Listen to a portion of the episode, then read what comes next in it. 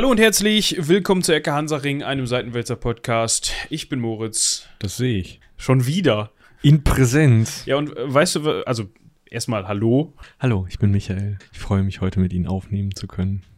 Weißt du, was an dieser Folge das Novum ist? Dass du auf einem Stühlchen unter dieser wundervoll von Fatiane gezeichneten Karte an meinem Schreibtisch sitzt? Exakt das. Also wir sind irgendwie schon in den virtuell in einem der virtuellen äh, Ja, wir sind im Studio. Studios. Ich habe gerade über die Mehrzahl von Studio nachgedacht, aber es ist gar nicht so schwer, wie ich dachte. Äh, nur wir sind jetzt halt gemeinsam in Michis virtuellem Studio. Und mein Zuhause ist kalt und verwaist. Was nichts damit zu tun hat, dass ich kein Gas mehr habe oder so. Zum Glück heize ich zu Hause nicht mit Gas. Äh, Da werde ich noch von profitieren, glaube ich, in den nächsten Monaten, Wochen, Jahren. Du könntest doch wahrscheinlich mit Strom heizen. Das ist so ein Solarmoped. Ja, ja, aber es ist tatsächlich Hackschnitzel, die das Warmwasser produzieren. Ja, Dann brauchst du auch einen Wald, oder? Ja, noch kann man die auch ordern. Mhm, mhm. Kommt der Nachbar mit dem großen Anhänger und kippt die Mhm. einmal auf den Hof und dann muss man die damit. Mit einer Schneeschippe. Genau. Nee, zum Glück nicht. Aber darum geht es nicht, sondern es hat viel mehr damit zu tun, dass es einfach zeitlich gepasst hat. Und wir deshalb in Michis Studio in Präsenz sitzen, sozusagen. Das ist gruselig. Heute habe ich schon eine Präsenzaufnahme gemacht. Ach, welche? Ja, ich war heute Morgen im Studio, also im Studio in der Covi, und wir haben äh, Charlottes auf allen Kanälen aufgenommen mit einem Journalisten von Rums. Denn? Von Rums. Ja. Und war das Name-Programm? Positiv gesehen ja, also es war echt eine Wucht, also es war echt cool, super spannend. Ja, das meinte ich. Ja, er ist jetzt nicht so mit der Tür ins Haus und so. Ach so, okay. Also, hat sich benommen, bis er in der Kabine war. Ja. Okay, so wie wir das haben wollen. Genau. Wann können die Leute das hören? Äh, das könnte ein bisschen länger dauern im Schnitt, weil wir leider ein kleines technisches Problem hatten und nur ein Mikrofon anlaufen bekommen haben, sodass Charlotte jetzt ähm, den Raumton hat und ähm, da drin rumschneiden darf. Das hört sich schade an. Ja, ich schneid's nicht. Ich auch nicht. Ich schneide nur hochqualitative Audiomaterialien, so wie diese hier. Ja, guck. Jetzt kann ich auch mal aus meiner Spur und deiner Spur das Rauschen des PC-Lüfters rausrechnen. Geil. Und jetzt wird es jeder und jede hören. Weil, also, ne, so ganz laut drehen und sagen, da rauscht ja immer noch was. Habt ihr Pech gehabt. Klar, weil, weil alle, alle, die uns zuhören, übelst audiophil sind, die krassesten Kopfhörer haben und. So sieht's aus. Wir müssen uns noch entschuldigen, obwohl, nee, wir entschuldigen uns nicht, das haben wir uns eigentlich abgewöhnt. Wir müssen noch einen Hinweis geben. es kann ab und zu mal vorkommen. Also bitte beruhigt euch. Ja, ich weiß, ihr habt alle schon mit den Mistgabeln, Fackeln, Faustkeilen und äh, abgebrochenen in der Mitte, weißt du, so Fl Schlüpper. Flasche Ach an so. Tischkante und dann so, was war da los letzte Woche Montag? Ihr habt da 12 gesessen um 1.59 Uhr und es kam nix. Ich weiß, es war meine Schuld. Es ist immer seine Möcht- Schuld. Ich möchte auch überhaupt nicht darüber reden, wie das zustande gekommen ist. Das geht euch auch gar nichts an. Ja, Die Folgen gehen euch erst was an, wenn sie tatsächlich für euch bereitstehen. Aber Gut, dass das nicht die Folge war, wo drin wir gesagt haben, live wird's nicht. nee, das war die Woche vorher. das war- ich sag, ja. Es ging übrigens in der letzten Folge um Darius den Großen. Und das war die Folge, die dann leider erst um 12 Uhr rausgekommen ist. Es hilft bei solchen Sachen, Michi auf Twitter zu folgen. Dann könnt ihr dann nämlich mit Glück Updates zu bekommen, aber ihr könnt sicher sein, Leute. Also, es hat sich niemand beschwert, aber ich tue jetzt trotzdem so, als hätten sich alle beschwert, weil irgendwie haben sich bestimmt alle innerlich beschwert, weil sie dann morgens die Folge nicht hatten. Ich, Ich- sehe schon, was passiert, wenn wir am Donnerstag Eva sehen. Am Samstag. Ach nee, am Donnerstag zum ersten Mal. Ah, ja. Also wir reden hier natürlich nicht von Eva 2 und nicht von Eva 3, sondern von Eva 1. Ja, the one and uh, only. Äh, Eva 2 und 3 haben uns noch nicht besucht. Was ich, ich hatte eigentlich ja schon sagen mal gesagt, wann und unter welchen Bedingungen wir einen HörerInnen treffen oder Stimmt. Ecke Hansaring live machen. Ne? Ihr könnt euch kümmern. haben sie vielleicht schon und wir werden damit überrascht und wir kriegen einfach nur einen Termin zugeschickt. Sack über den Kopf und ab in den weißen Van. Wird schön. Toll, da stehe ich drauf, das muss ich unbedingt haben. Nicht. Was ich sagen wollte, wir sind jetzt, glaube ich, seit über zwei Jahren ohne Aussetzer. Also es gibt jetzt seit, also ich habe das nicht nachgeguckt, aber ich vermute das jetzt vielleicht auch schon, ja, aber zwei Jahre kriegen wir locker hin. Dass wir zwei Jahre lang jeden verdammten, und ich habe mit Absicht das, den Kraftausdruck etwas reduziert, nur geflucht, statt verfickten Montag zu sagen, gab es eine Folge von uns. Ja. Und ihr könnt sicher sein, wenn dem nicht so sein sollte, dann kriegt ihr das irgendwo mit. Das heißt, selbst wenn die Folge nicht um 2 Uhr nachts kommt, so wie sie jetzt ja immer kommt, und nicht um 10, sondern dann erst um 12 oder vielleicht auch erst mal um 14 Uhr, es wird eine kommen. Also immer schön den, wie sagt man, den, Daumen auf dem. ich will die ganze Zeit F5 sagen, aber das ist halt im Browser, aber wie, aktualisieren Button. Ja? Und es kann dann vielleicht nicht schaden, mal bei Michi auf Twitter vorbeizugucken. Ja, es kann sein, dass ich dann da was geschrieben habe. Kann auch sein, dass ich wie jetzt letzten Montag einfach nicht informiert werde. Ähm, Also, dann könnt ihr mir aber schreiben. Ja, es war dann ja auch nur 10 Stunden später. Ja, dann ist ja. Da musst du ja auch nicht informiert werden. Du warst ja auch am Arbeiten. Ja. Also. Gut. Vielleicht zum Thema neue Folgen und so und ne? wir haben jetzt zwei Vertretungsfolgen in der Pipeline, falls mal einer von uns ausfällt. Also die sind noch nicht hundertprozentig terminiert. Eine davon schon, glaube ich, ne? Eine ist ja Da hat Michi wieder Urlaub angemeldet. Zu Recht. schändlich. Ja, Das darf er einfach dann. Ja, und also die eine Jetzt muss ich mal gerade überlegen. Eieiei. ja. Schaffst du es dann eigentlich noch hier hoch? Nee. Wir hatten eben schon über den Treppenlift gesprochen. Ja, ja. Aber ich weiß nicht, ob man den an Wendeltreppen so gut anbringen kann. Ach doch, das geht bestimmt. Da muss ich mal bei Lifta anrufen. Ich habe ja hinten auf der Fernsehzeitung eine Anzeige gesehen. So eine Oma in flottem Beige. Rentnerbeige. Ja. Ja. Wir entschuldigen uns bei allen Rentner und Rentnerinnen. nee, ist richtig. Also denkt mal über diese, dieses Beige nach. Also ich kenne ich kenn viele RentnerInnen, die auch normale Kleidung tragen. Ja, ich auch. Aber ich kenne auch ein paar, die Rentnerbeige Mhm. tragen. So, es geht auf jeden Fall darum, also nicht in der heutigen Folge, sondern, um, ja, ihr kennt das ja, vorher wird immer ein bisschen Blödsinn gelabert, dass der Michi einen runden Geburtstag erwartet. Und das ist eigentlich der runde Geburtstag, wo äh, eigentlich das Leben vorbei ist. Wir könnten aber im Zuge, also im Umkreis dessen, uns vielleicht mal kulturwissenschaftlich mit Geburtstagstraditionen zu eben solchen runden Geburtstagen beschäftigen. Du meinst so 30 werden im Mittelalter. Ja, oder warum zum, zur Hölle müssen die die Rathaustreppe fegen? Ich habe Das macht man doch, macht man es mit 30 oder mit 25? mit 25, muss ein Kranz ablaufen. Stimmt, mit 30. Und dann diese Geschichte mit die Jungfrau muss sich freiküssen, ne? Das ist heute auch nicht mehr so einfach, wie es mal war. Find mal eine. Das wird ganz schön unangenehm. Mhm. Und das wird, Barbados. Ich sag es dir. und du bist dir sicher, dass das durchgezogen wird? Also, dass du da nicht drum rumkommst? Weil ich würde wahrscheinlich einfach es ignorieren und dann wäre gut. So wie ich meinen 25. auch ignoriert habe. ja, mal gucken. Ich glaube. Ein Großteil unserer Zuhörerschaft wird sich jetzt wahrscheinlich denken, was? Rathaustreppe putzen? Ja, deswegen machen wir da eine Folge gleich. Ja.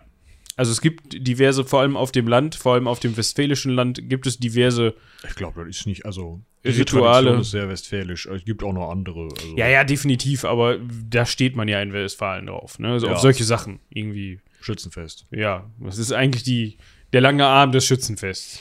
Diese Kranz Alles abtrinken, das sind alles, durchbürokratisiert, ja. das sind alles so Dinger. Aber da können wir auch noch mal drüber sprechen. Vielleicht, wenn wir komplette Langeweile haben, können wir auch noch mal über die Schützentradition sprechen. Vielleicht können wir uns da ja auch eine, einen Experten oder, ähm, obwohl, nee, Nee, einen Experten. Einen Experten. Experte werden. Ich kenne mehrere Schützenkaiser. Äh, Kaiser auch noch. Ja, dreimal. Dreimal. Ja, guck, das wusste ich nie mal. Vielleicht haben die bei mir in der Nähe auch einfach immer nur alle gesagt, dreimal bist du bescheuert. Was war das kostet hör mal? ja. Ja. Gut, aber das ist nun wirklich kein Thema für die heutige Folge. Nein. Wir, Heute reden wir über Gouverneure. wir reden unter anderem auch über Gouverneure und über Napoleon. Ja, alles da. Äh, und über, äh, jetzt muss ich ja selber schon mal nachgucken, äh, da. Ähm, Wir reden genauer gesagt über drei Orte, die äh, jedenfalls bezogen auf unsere Folgen und unsere, also da, wo unsere Themen immer, es hilft nichts, wenn du in dem Scheiß Präsenzaufnahme. Ja, wenn du mir lustige Bildchen bei der Aufnahme zeigst, die unsere ZuhörerInnen nicht sehen können. Also neben Napoleon geht es auch unter anderem um Oberst, äh, um Oberst Schiel und der sieht aus wie das Kinderschokoladekind mit Schneuz. das ist sehr richtig. Also, bei uns ist ja normalerweise Ich immer so, dass wir, mal. dass wir zumindest über Orte sprechen, die irgendwie räumlich in der Nähe sind. Keine Ahnung. St. Petersburg und Moskau. Oder Rom und Palmyra. Äh, wie, wie meinst du das jetzt? Ja, dass die nicht jeweils 3000 Kilometer, das ist nicht richtig voneinander entfernt sind. Also heute, es geht, heute so, geht es um Inseln. Es wird mal wieder eine Inselfolge und die sind ja bei euch relativ beliebt. Und zwar haben wir heute gleich dreierlei auf dem Programm, weil die irgendwie zusammengehören. Weil die Briten keine Lust hatten, drei Überseeterritorien draus zu machen. Das hat sonst, glaube ich, keinen Grund. Äh, Das ist richtig, aber trotzdem liegen die teilweise sogar zweieinhalbtausend, dreitausend Kilometer auseinander. Das können wir gleich mal überprüfen. Überprüf du mal, ich muss was tippen. Ist auch egal. Ist gar nicht so einfach gerade ad hoc rauszufinden. Auf jeden Fall geht es um die Inseln St. Helena, Ascension und Tristan da Cunha. Spricht man den so aus? C-U-N-H-A? Ich, denk, ich denke. Cunha? Kuna. Cunha. Ein Portugiese. Also eine Insel. Und der Name ist portugiesisch. Warum haben wir uns denn jetzt gerade für diese drei Inseln entschieden? Ich glaube, wir hatten in der Königinnen-Folge, also Elsbeth, Ja. äh, irgendwie Thema Überseeterritorien und so. Stimmt. Und da sind wir darauf gekommen. Diese Inseln sind nämlich britisch. Das heißt, auch die Einwohner von St. Helena, Ascension und Tristan da Cunha haben eine Königin verloren und haben jetzt einen neuen König. Genau. Dieser König heißt auch Karl und ist auch ein Dritter, genau wie bei ähm, allen anderen britischen Gebieten. Und ähm, der ist jetzt nicht privat und persönlich da, ne? Man müsste jetzt, glaube ich, schon sehr viel Glück haben, wenn man Einwohner oder Einwohnerin eines dieser Eiländer ist und der würde mal, täte mal persönlich vorbeikommen. Okay, wir können vielleicht einfach auf den Punkt bringen, wie unwahrscheinlich das ist. Dadurch, dass ja die Hauptstadt einer der Inseln, und zwar von Tristan da Cunha, benannt ist nach Edinburgh, weil der höchste, ja, Gast, Gast, der mal da war. äh, Der mal, genau, also der höchste ähm, royale Gast, der mal da war, der zweite Sohn von Queen Victoria war. Also nicht mal, also der zweite Sohn, das war dann, damit war der dann halt, als er gerade geboren wurde, der dritte in der Thronfolge und damit Duke of Edinburgh, wie es heute, glaube ich, äh, hier Harry ist. Das kann sein, das Meine weiß ich. ich nicht. Ich finde es gleich mal eben raus. Aber äh, ja, das war äh, Alfred von äh, Saxe, Coburg and Gotha oder Affi. Alfred von Sachsen, Coburg und Gotha. Genau. Wir sind ja ein deutscher Podcast und dementsprechend können wir das auch deutsch aussprechen. Ja, und der war auf jeden Fall mal da gewesen mit so einem Bötchen, was er kommandiert hat und deswegen haben die äh, ihre Hauptstadt Edinburgh of the Seven Seas genannt. Also, wo befinden sich denn diese Inseln jetzt überhaupt? Das ist, um ehrlich zu sein, gar nicht so einfach zu sagen. Ach, guck. Äh, Philipp war übrigens Duke of Edinburgh, also Elsbeths Mann. Und dann hat er das natürlich an Charles vererbt, ist ja klar. Und Charles äh, ist halt jetzt noch Also König und Duke of Edinburgh. Okay, vielleicht hat man dann ja mal Glück, dass der jetzige Duke of Edinburgh vorbeikommt. Unwahrscheinlich. Hm, Das ist richtig. Also, w- wo sind die Inseln, wolltest du ja gerade sagen. Das hängt zusammen mit, der wird nicht vorbeikommen. Ja. Sie befinden sich im Atlantischen Ozean, obwohl ich mir bei der südlichsten, das müsste dann ja Tristan da Guna sein, ja, Mhm. gar nicht so sicher bin, ob das noch der Atlantik ist. Das kommt drauf, ich glaube ja, aber es kommt so ein bisschen darauf an, wo der Atlantik aufhört und das Südpolarmeer anfängt. Aber ich glaube, da ist man noch vorgefeit auf Tristan da Cunha. Und zwar befinden die sich ganz grob gesagt zwischen Afrika und Südamerika im Atlantik. Und die sind allerdings aber, wie eben schon gesagt, gut auseinander. Also das ist jetzt nicht so, dass man da mal eben vorbeischwimmt. Ich glaube, im ärgsten Fall wäre das dann St. Helena und Tristan da Cunha. Die sind einige tausend Kilometer auseinander. Also, äh, und da das nun mal in dem Bereich die Inseln beziehungsweise die Überseegebiete sind, die existieren für die britische Krone, hat man halt einfach gesagt, okay, verwaltungstechnisch macht es einfach Sinn, die zusammenzufassen, so wie Also, das eben schon Aber auch sagte. nur verwaltungstechnisch, weil wenn man sich das mal auf einer Karte der gesamten äh, britischen Überseebesitzungen anschaut, die da ähm, natürlich das britische Königreich, das ist nicht Übersee, äh, dann äh, scheinbar vorgelagerte Inseln vor oder auf Zypern, äh, dann, da müssen wir auch nochmal drüber sprechen, dann Gibraltar, Bermuda, Montserrat, Anguilla, äh, die britischen Jungferninseln, Turks und Caicos-Inseln, die Cayman Islands, die Pitcairn-Inseln, Falkland, Südgeorgien und äh, die südlichen Sandwich-Inseln und das äh, britische Territorium im Indischen Ozean, aber wohl keine Insel groß genug, um die so zu nennen. Das sind alles Territorien, da kann man so, ein, so einen kleinen Kasten drum ziehen. Ja, und da ist dann dieses gesamte Territorium drin.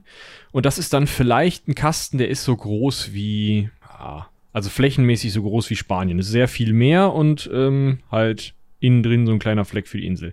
Der Kasten, den man ziehen muss, ja, wie auf dem Desktop, um St. Helena äh, Ascension oder Ascension, ich habe keine Ahnung, ob man das Spanisch ausspricht. Ascension. Ascension, glaub okay, ja gut. Ascension und äh, Tristan da Cunha unter einen Kasten zu kriegen, ist so groß, also so lang, wie der gesamte Teil von Afrika südlich vom Horn von Afrika. Also von, von St. Helena nach Tristan da Cunha, wenn ich es richtig nee, von äh, Ascension nach Tristan da Cunha zu fahren, dauert genauso lange, wie einmal der Länge nach durch Chile zu fahren. Ja, gut, wir haben Wasser und also an der chilenischen Küste entlang vielleicht. Ja, aber das ist doch. Ja, ich habe das gerade mal ausgemessen. Äh, Ascan äh, Ascension ist tatsächlich, ich will das C immer wie ein K betonen in dem Wort, ich weiß Ja. nicht. Ähm, auf jeden Fall, äh, Ascension, das ist die nördlichste der drei Inseln oder eigentlich sind es auch teilweise Inselgruppen, aber ne, wir sprechen hier von den drei Inseln, da könnt ihr euch schon mal dran gewöhnen, weil das nun mal einfach drei Also, Hauptinseln sind. Genau, aber da sind noch ein paar mehr dazu, unter anderem die Goch-Insel. Ja, aber die drei Inseln sind hauptsächlich bewohnt. Mit Menschen, die da immer leben und das muss man sich mal auf der Zunge zergehen lassen. Da kommen wir aber gleich noch zu. Äh, Ascension ist von Tristan de Cunha genau 3240 Kilometer entfernt. So, das heißt, da bist du mit dem Schiff auch in heutiger Zeit lange unterwegs. Zum Glück muss man nicht mehr nur noch mit dem Schiff unterwegs sein, aber da kommen wir auch gleich noch zu. Anteilig, ne? Ja, ich, ich glaube, ich weiß gar nicht, ich glaube, es gibt auf allen drei Inseln Flughäfen, oder nicht? Ich, ich habe jetzt auf die Erinnerung, dass auf Tristan da Cunha keiner mehr ist. Das finden wir gleich nochmal für euch raus. Da auf Tristan da Cunha kein Flughafen und keine Landebahn existieren kann, Edinburgh of the Seven Seas nur mit dem Schiff erreicht werden. ah, gut, äh, wieder perfekt vorbereitet hier, ne? Aber es sind halt auch drei Inseln, das heißt, wir müssen uns also auch Ja. drei Recherchen hier reinprügeln, ne? Also, das war jetzt der Test an euch. Ihr wusstet das natürlich. Genau. Nee. Ja, also komm, wir müssen jetzt mal eben gucken. Äh, wir können geografisch außer der Lage gar nicht viel mehr Zusammenfassendes, glaube ich, über diese drei Inseln sagen, oder? Weil die so unterschiedlich sind. Ja, das ist richtig. Und jetzt könntet ihr euch fragen, warum macht ihr denn da nicht drei Folgen zu? Ja, weil so viel auch nicht passiert. So viel ist auch nicht passiert. Wir können auf jeden Fall festhalten, eine Sache haben diese drei Inseln gemein und das, Das ist, sind Inseln? es sind, ja, das eine ist auch vorübergehend mal ein Schiff gewesen. Das ist richtig. Aber da sprechen wir auch gleich noch drüber. Das ist für die Knoten geil. Das ist wirklich so, gut, Es ja. ist so richtig so, wir halten uns mal alle die Augen zu und machen die drei Äffchen und, und dann funktioniert das schon. Also hier seh nix, hör nix, äh, Ja. sag nix, so ungefähr. Mm, Sie hatten alle drei, bevor ihrer ersten Besiedlung durch europäische Seefahrer, keine indigene Bevölkerung. Weil man da nicht hinkommt. Ist, ja. Also selbst irgendwelche, äh, ja, in der, in der Südsee gibt es ja, also der, im pazifischen Süden gibt es ja Inselgruppen noch und nöcher, die auch indigene Bevölkerung haben. Da kannst du aber Inselhopping betreiben. Exakt. Und du hast halt nischt um die drum zu. Also, Also, wenn du von Afrika, also dem ganzen Kontinent, kannst dir eine Stelle an Afrika aussuchen, aus Lospaddels, bist du einfach mindestens fünf Tage unterwegs. Ja. Mit, mit dem heutigen, nicht paddeln, mit dem heutigen Motorbötchen. Das heißt, da ist halt auch, bevor es dann wirklich, bevor die Schifffahrt so weit war, dass man hochseetaugliche Schiffe entwickelt hat. Gut, äh, man kann jetzt überlegen, ähm, Wikinger hätten das vielleicht erreicht, aber das war ein bisschen was südli südlich. Ja, das ist ja so ein, erstens das und zweitens ist das ja so ein kleiner Stecknadelkopf großer Punkt Muss auf er der Landkarte. Da muss er, den muss er erstmal treffen. Äh, Man muss schon sagen, dass der überhaupt gefunden worden ist. Also klar, in heutiger Zeit äh, brauchen wir da nicht mehr drüber reden. Aber auch in der Zeit, da kommen wir jetzt direkt darauf zu sprechen, in denen die entdeckt worden sind, äh, ist das ja eigentlich schon purer Zufall gewesen. Ja. Aber vielleicht noch mal eben kurz, um die Inseln so ein bisschen sich vor Augen führen zu können. Mhm. Die eine Insel, St. Helena, äh, ist die größte dieser Inseln und das ist so ein, ja, so ein äh, subtropisch vielleicht, mal gemäßigtes Paradieschen. Also eine kleine Insel, hohe Luftfeuchtigkeit, immer so zwischen 13 und 25 Grad warm. Also So. offiziell herrscht dort ein mildes ozeanisches Klima. Ja, so. Ja, das heißt, ihr könnt euch vorstellen, so richtig schön, bei den Briten ein bisschen zu warm, aber ansonsten eigentlich eine nette Gegend. Und dann gibt's äh, Ascension, Ascen Ascension. Ich komm, Ascension. ja, ich, ja, Ascension. Ascension, äh, das ist einfach nur zu warm. 28 bis 31 Grad am Tag. Das ist einfach, Ja, also zwischen, es ist so im Schnitt zwischen 22 und 29 Grad Ja, hat man da Werte. Das, man muss dazu sagen, dazu sagen, es ist nun mal die Südhalbkugel. Mhm. Es befindet sich aber auch relativ gesehen in relativer Äquatornähe. Das heißt, wir haben da jetzt nicht so riesige Schwankungen drin. Offiziell, ich weiß jetzt gerade gar nicht, wie man das dann, ob das so, ich glaube, das ist subtropisch in dem Fall dann wirklich. Ja, kann sein. Also äh, auf jeden Fall die einzige Insel, die nicht englisch heißt, Tristan da Cunha, ist die Insel, die englisch ist. Temperaturen zwischen 10 und 17 Grad und an zwei von zehn Tagen Regen. Ist eigentlich ein bisschen wenig, ne? Das Bisschen wenig Regen, ja. Ja, ja. Ja, aber also ich, also als Münsteraner würde ich mich da, glaube ich, wohlfühlen. Ich weiß nicht, kann man, glaube ich, auch Fahrrad fahren. Bei den Temperaturen kann man perfekt Fahrrad fahren. Ja, ich. Äh, Man fährt halt dann nur in eine Runde irgendwie. Nee, in eine Runde kommst du nicht, gibt's keine Straße. Gut. Ich, würde ich sagen, hatte das nachgeguckt, die haben nur unbefestigt. natürlich hat der Münsteraner das nachgeguckt. ich würde sagen, wir widmen uns als erstes mal äh, der na, für die Verwaltung vielleicht wichtigste, wichtigsten Insel, und Mhm. zwar St. Helena. So. Und wer uns kennt, wird wissen, dass wir erstmal damit anfangen, dass irgendein Mensch, in dem Fall ein Herr, äh, sie entdeckt hat. Das heißt, wie eben schon angesprochen, da ist mal jemand mit dem Schiff vorbeigekommen. Und das ist passiert im Mai 1502. Schön. Das war Joao da Nova. Schöner Name, ja. Er war der Kommodore einer portugiesischen Flotte, der aus Indien zurückkam. Und äh, fuhr da vorbei, machte so, das kenne ich nicht. Das ist nicht auf meine Karten. Du da, welchen Tag haben wir heute? Den Tag der heiligen Helena. Dankeschön, schreib doch mal ins Logbuch. Wir haben die Insel St. Helena entdeckt. Das ist passiert, deswegen heißt der Bums, wie er heißt. Die Heil also St. Helena, die heilige Helena ist die Mutter des Kaisers Konstantin und die wird als Heilige verehrt. Das kann man noch mal eben dazu sagen. Die haben dann in der heutigen James Bay geankert, haben dort sogar Land betreten, ne? also sind nicht nur vorbeigefahren, haben die Insel benannt, sind weitergefahren, sondern sie haben da sogar Bauwerke errichtet, einige Häuser und eine Kapelle. Und, das fand ich eine sehr nette Nummer, sie haben ihre Kranken dort zurückgelassen. Gründeten aber keine dauerhafte Siedlung auf der Insel. Heißt das jetzt, dass die dann einfach so, ja, Peter, Bob, ihr habt Malaria, Franz, du hast Skorbut, Leukämie ist auch noch mit dabei. ihr vier, guck mal, ich habe hier vier Hütten gebaut, Kapelle ist auch da. könnt ihr beten gehen. Priester müsst ihr euch denken. Hier ist, eine, hier ist noch eine Schaufel, ne? Der erste, der zweite, der letzte muss halt liegen bleiben. Vielleicht schaufelst du schon mal ein viertes Grab, kannst dich da vorlegen. Und äh, dann äh, schönes Restleben, ne? Bis denn dann. Tschüss, tschüss. So. Oder ob die die nochmal abgeholt haben, keine Ahnung. Kriegst du auch nicht raus jetzt erstmal. Nee, also da wird auch seit 1500 und ein paar kaputte nicht mehr viel von übrig geblieben sein. Was witzig ist, dass wir den ersten dauerhaften Bewohner nicht viel später haben. Das ist nämlich ein Herr namens Fernao Lopez. Aber der setzt ein Thema, finde ich. Ja? Ja, der Verband auf die Insel St. Helena. Ach so, ja, das stimmt. Da hat man schon rausgefunden, das geht ganz gut. Schwimmen wir davon da nicht können. Ja. Er hat es aber doch schon länger gemacht. Also der ist tatsächlich im Jahr 1516 dort ausgesetzt worden, angeblich wegen Sodomie, glaube ich. Meine das so im Hinterkopf zu haben. Aber ist auch völlig egal. Er hat irgendeine Scheiße gebaut, die haben ihn da ausgesetzt. Ja, oder das, was die damals auf so einem Schiffchen als Scheiße bezeichnet haben. Ne? Ja, sie haben es, ich glaube, sie haben es Sodomie genannt. Mhm. was immer der dann auch da getan hat. Er blieb dort alleine zurück und hat es tatsächlich bis 1546 gemacht. Das heißt, der ist da 30 Jahre alleine rumgekrebst. Und woher weiß man das? Er hat Tagebuch geführt. Das hat man dann gefunden. Ja, schön. Ja. Und der letzte Eintrag war vielleicht von 1546. Vielleicht hat er es auch noch länger gemacht und hatte einfach keinen Bock mehr zu schreiben oder ihm ist die Tinte ausgegangen. Kann auch sein. Ja. Aber das wird man wohl irgendwie rausgefunden haben. Ja, äh, das Ding war, also die Insel war so lange in portugiesischer Geheimhaltung. Also niemand wusste, dass es die Insel gibt, außer den Portugiesen, die da Leute ausgesetzt haben.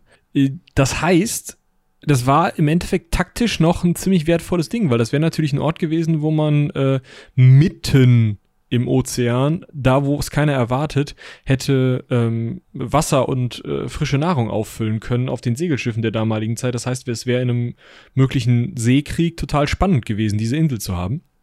Dann ist aber dummerweise 1588, also 86 Jahre später, Thomas Cavendish, der mit, seiner, mit seinem Schiff Desire äh, an St. Helena vorbeifuhr, zwölf Tage dort geblieben und äh, ja, konnte die Insel dann der Öffentlichkeit als irdisches Paradies beschreiben, sodass auch die Briten jetzt aufmerksam waren, die Insel damit kein Geheimnis war. James Lancaster hat sich die Insel mal angeschaut. Gucken, was der kann. Ah. Ein Pionier der Bemühungen um Britisch-Indien. Er wollte wahrscheinlich einen Stützpunkt haben. Die Portugiesen haben dann gesagt, ja gut, okay, jetzt ist kein Geheimnis mehr. Es lohnt sich nicht mehr, da die Insel am Arsch der Welt zu betreiben. Egal, ob wir da einzelne Leute absetzen können oder nicht. Wir brauchen die jetzt nicht mehr, haben ihre Ansprüche offiziell aufgegeben und die Niederländer sind direkt draufgekommen. Ist klar, ne? Irgendwo auf der Welt wird eine Insel frei und die Niederländer sofort China. Genau. Als die Niederländer dann die Insel wieder freigegeben haben, hat die britische Ostindien-Kompanie gesagt, Hinder!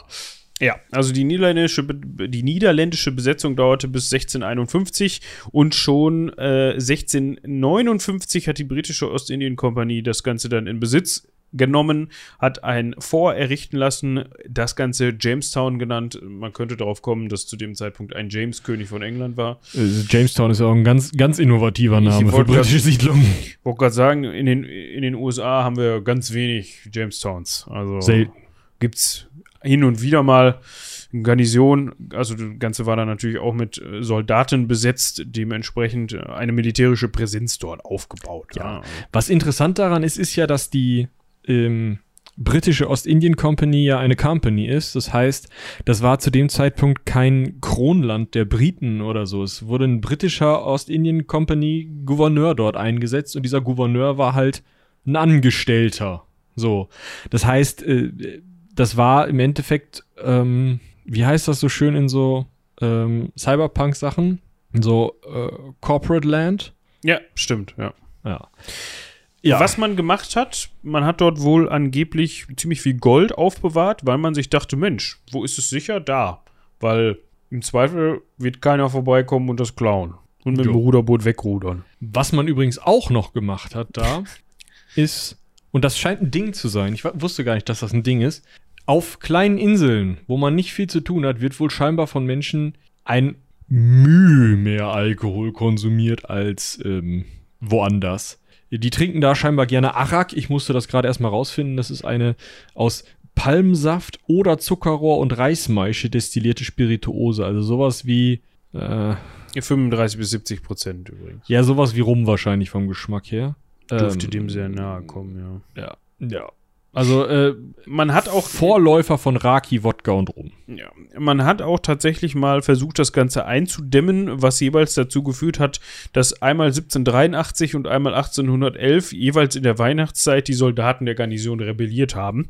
Es ist jetzt nicht so, dass man die damit hat durchkommen lassen, so nach dem Motto, ja komm, dann sauft halt, sondern die Aufstände wurden dann halt niedergeschlagen und viele Leute wurden hingerichtet. Also ist aber wieder interessant, ne? Die Soldaten waren ja keine Kompaniesoldaten, sondern das waren Soldaten des britischen Königs. ja gut, irgendwann wurde das, das haben wir jetzt unterschlagen, irgendwann wurde das Ganze halt dann britisch, ne? Nee, aber das kommt erst noch. Also es war bevor die äh, britischen, ähm, also die, der Staat England das übernommen hat, oder Großbritannien das übernommen hat, haben, hat die Ostindien Company trotzdem schon so mit den Soldaten zusammengearbeitet, dass, also so mit dem, mit der Krone äh, einen Vertrag gab, dass die die Soldaten hatten. Deswegen, äh, das finde ich immer wieder krass, wie, wie diese Ostindien Company eigentlich funktioniert hat. Da können wir vielleicht auch noch mal drüber sprechen, glaube ich. Ne, sollten wir auf jeden Fall. Also irgendwie haben wir die da auch schon mal, also Erwähnt haben wir die 17 Mal, da bin ich mir auch Haben wir- haben wir da hundertprozentig nicht sicher. Eine, also haben wir da nicht eine Folge drüber? Leute, ihr müsst uns helfen, wir kommen nicht mehr klar, wie, worüber wir gesprochen haben. Wenn man selber googelt, ne, Nö. Gibt keine Folge. Google sagt, es gibt keine Ecke zu dem Thema. Also kommt das auf die Liste und gut. Spannendes Thema, habe ich meine Hausarbeit drüber ge geschrieben. Oh, ja, guck. Das heißt aber nicht, dass ich Experte bin. Ich könnte die mal wieder rauskramen und mich sehr bekecken darüber, was da drin ich steht. auch. Ich glaube, da liest du die, die, die Einleitung und denkst dir, oh Gott. Aber gut, das war, glaube ich, im zweiten Semester oder so, dass ich die geschrieben habe. Ja. Also, jetzt kommen wir aber zu einem Stargast, würde ich sagen. dem. Dem Stargast. Und der soll sich da wohl auch, na, nach allem, was man weiß, wohl einigermaßen wohlgefühlt haben. Die Rede ist nämlich von Napoleon. Und zwar nicht von Napoleon II. oder Napoleon III., sondern dem Napoleon aus den Bonaparte, Koalitionskriegen der Typ. der einmal quer durch Europa gemarschiert ist und alles, allem und jedem auf den Kopf gehauen hat mit Anschwung. nur den Briten nicht doll genug. Drücken wir das mal so aus. Die mussten nämlich dann, als das ganze Thema dann halbwegs vorbei war, der Typ aber immer noch rumlief. Mussten sie ihn zum zweiten Mal verbannen, wenn ich das richtig in der Rübe habe. Ja, oder? das erste Mal war irgendwie auf Korfu oder? Elba. Elba, ich verwechsel die beiden immer. Ich weiß auch nicht, wie das kommt. Auf jeden Fall, äh, Elba war nicht weit genug weg. Und 1815 hat man sich dann gedacht, Mensch, Napo. wo, wo, wohin mit dem Typen? Und irgendeine spitzfindige Person ist auf die Idee gekommen, wir haben doch noch dieses, dieses Inselchen da. Wie heißt das Scheißteil nochmal? Was für die Insel? Wovon sprechen Sie? Äh, ja, hier, das, äh, hier, Portugies. Äh, Helena. Was ist das denn? Hab ich noch nie von gehört. Ja, wir haben da ein Schiff in der Nähe. Ah, nee, das kommt erst später, ne? Ja. Das umge- ja, okay. Auf jeden Fall äh, ist man dann 1850 auf die Idee gekommen zu sagen, komm, Napo, du kommst jetzt mal nach St. Helena. Und der hat sich wahrscheinlich gesagt, wohin?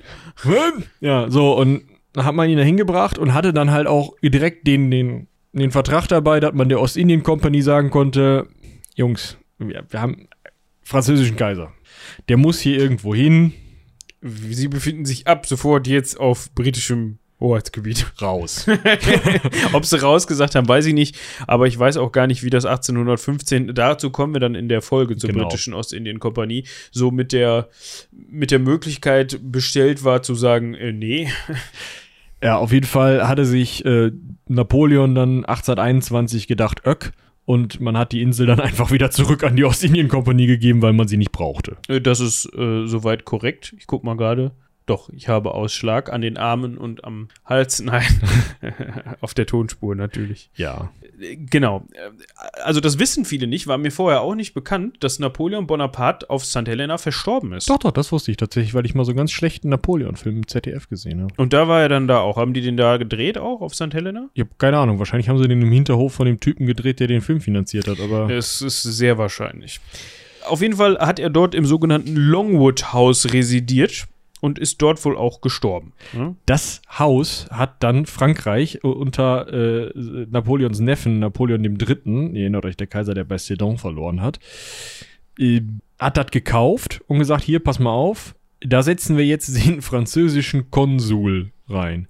Und jetzt müsst ihr euch überlegen, es gibt einen Konsul, also sowas wie ein Botschafter in ein bisschen, ein bisschen weniger, auf St. Helena. St. Helena, müssen wir vielleicht nochmal dazu sagen, hat äh, Heute. 984 Einwohner.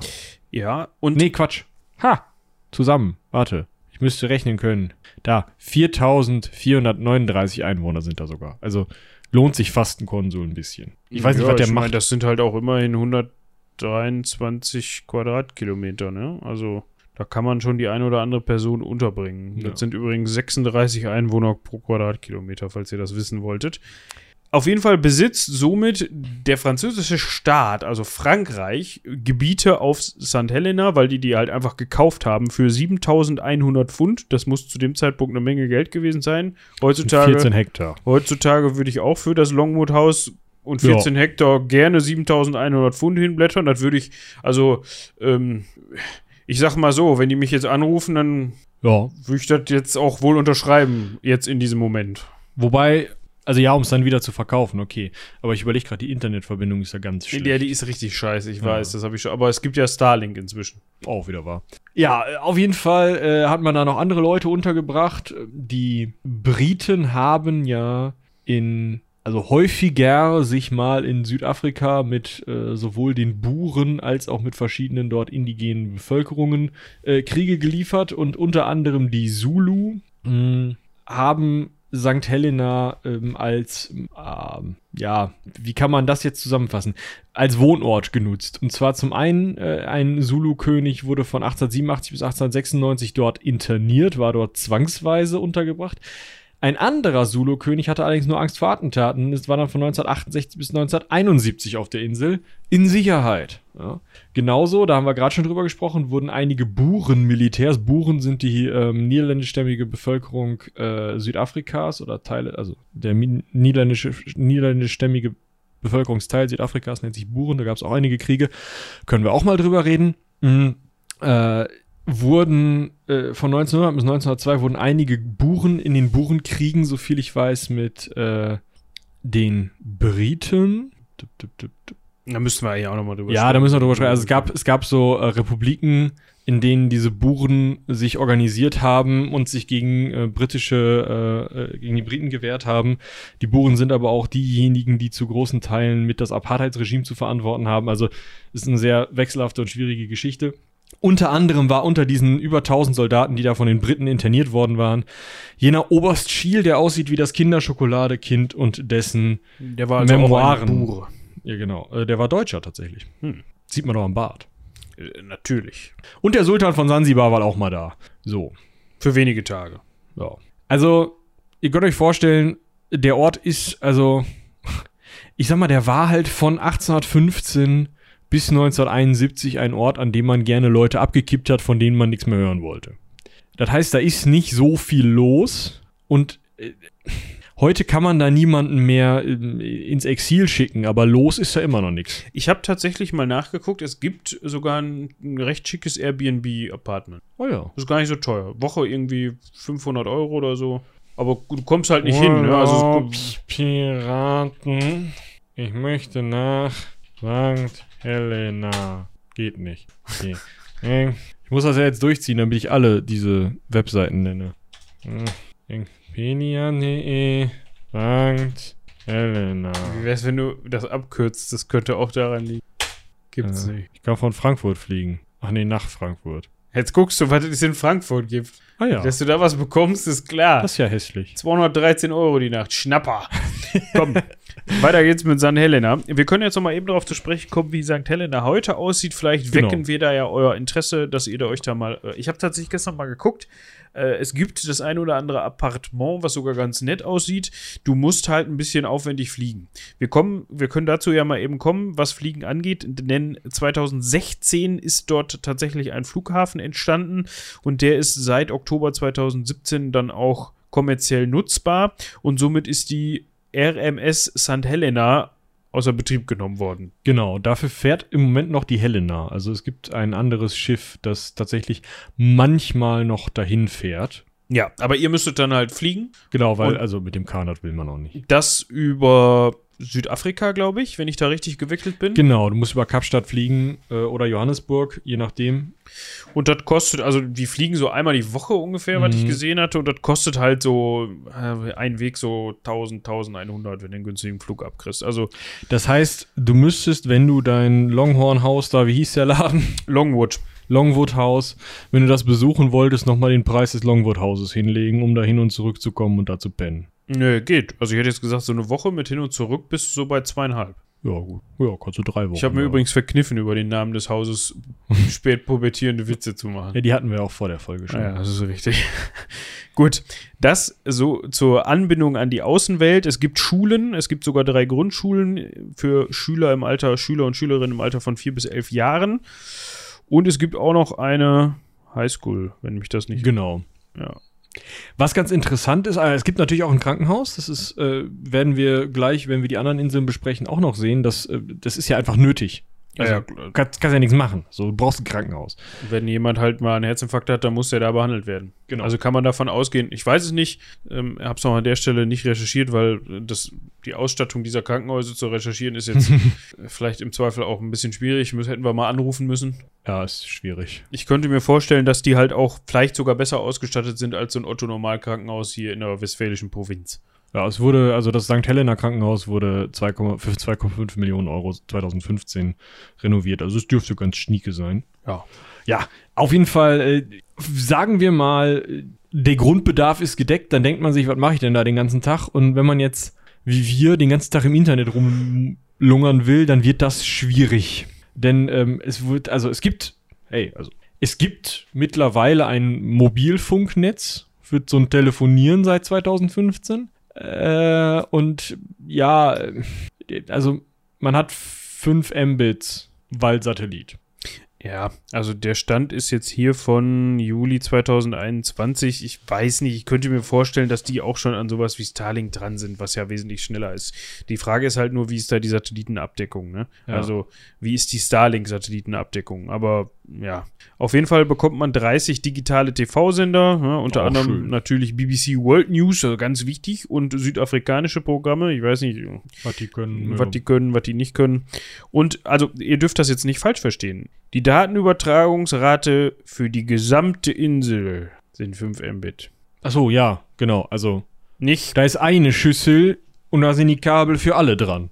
nicht ab Fritzbox zu Hause. Und wenn Moritz dann, Netflix, dann funktioniert das nicht. das heißt, das Postschiff wird viele DVDs dabei haben. Es könnte sein, ja. Das ist der, der einzige Ort auf der Erde, wo du noch so ein Pornografie-Video-Fachgeschäft betreiben kannst. Ja, nix wie Hinder. So richtig schöne Schmuddelvideothek. Mit Vorhang. Mit Vorhang. Das ist immer wichtig. Wo man sich als Kind immer nicht gefragt hat, was dahinter ist. Zum Glück. Ja. Also irgendwann große Kinder bestimmt, aber ich gehörte nicht dazu. Als es dann soweit war, war die Zeit so weit fortgeschritten, dass man das Internet für solche Dinge verwenden konnte. Zum Glück. Ja. Ich hatte auf Fachgespräche mit Videotheksinhabern und ich ge- gendere an der Stelle mit Absicht nicht verzichten können. Vielleicht noch mal ganz interessant, ähm, es gibt eine große Amateurfunkszene da, da könnt ihr euch mal selber einlesen. Ähm, Eine große. ja, also, Wie viele? Fünf? Es ist ja groß. Für seine ja, wollte ich gerade sagen, also, da kann man mit rumfunken irgendwie, keine Ahnung, ich verstehe das alles nicht. Was mich wirklich überrascht hat, ist, dass die tatsächlich, also 2000, Stand 2017, rund 75 Prozent des Stroms durch sechs Dieselgeneratoren erzeugen. Ja, gut, aber ganz ehrlich, was willst du da machen? Also, klar, Windkraft, Solarenergie ist jetzt, ne, sind sie jetzt dran, ist ja auch, also, Solarenergie ist schon klug so, Windkraft äh, ist wohl ein Problem, weil du die Rotoren und sowas da nicht hingebrettert kriegst. Also, Solar, also Solarpanels kannst du halt in ein Flugzeug tun, aber so ein Grovian tust du halt nicht mal. Also, was, was, Auf Schiff? ja, Musst du mal runterfahren. was kostet das denn? 17 Mal. Ja, eben. Bis das ganze Ja, oder- Ding da ist. Oder du nimmst halt irgend so so eine Evergreen Ja. Und dann stellst du da mal 27 von den Teilen drauf und dann links, rechts neben die Insel. Ja, nee, also äh, sie sind halt groß mit Solar, ist ja auch sinnvoll, müssen wahrscheinlich noch ein paar Akkus aufstellen für nachts. Und sonst haben sie halt diese Dieselgeneratoren, weil was anderes, was willst du da hinfahren, ne? Also Schweröl ist halt schwerer und Kohle ist halt auch doof. So. Und Gas, weiß ich nicht. Ja. Es gibt unter anderem auch zwei Hörfunksender auf St. Helena. Ja. Ja, also Wir können noch mal eben kurz ein Wort zur Wirtschaft verlieren, bevor wir gleich noch so einen Karlauer haben.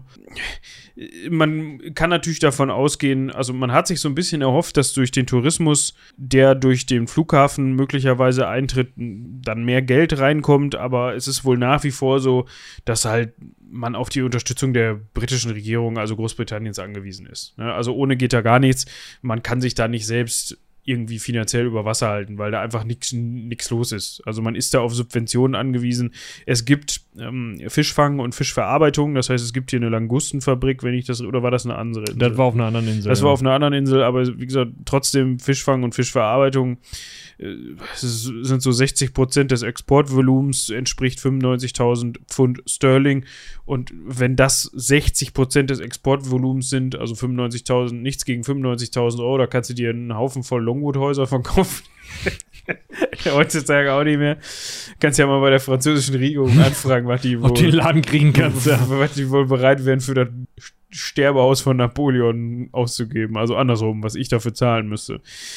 Und das Durchschnittseinkommen lag, das ist jetzt aber ein bisschen schade, weil man nicht weiß, was im, also im Durchschnitt worauf bezogen, bei 8500 Pfund.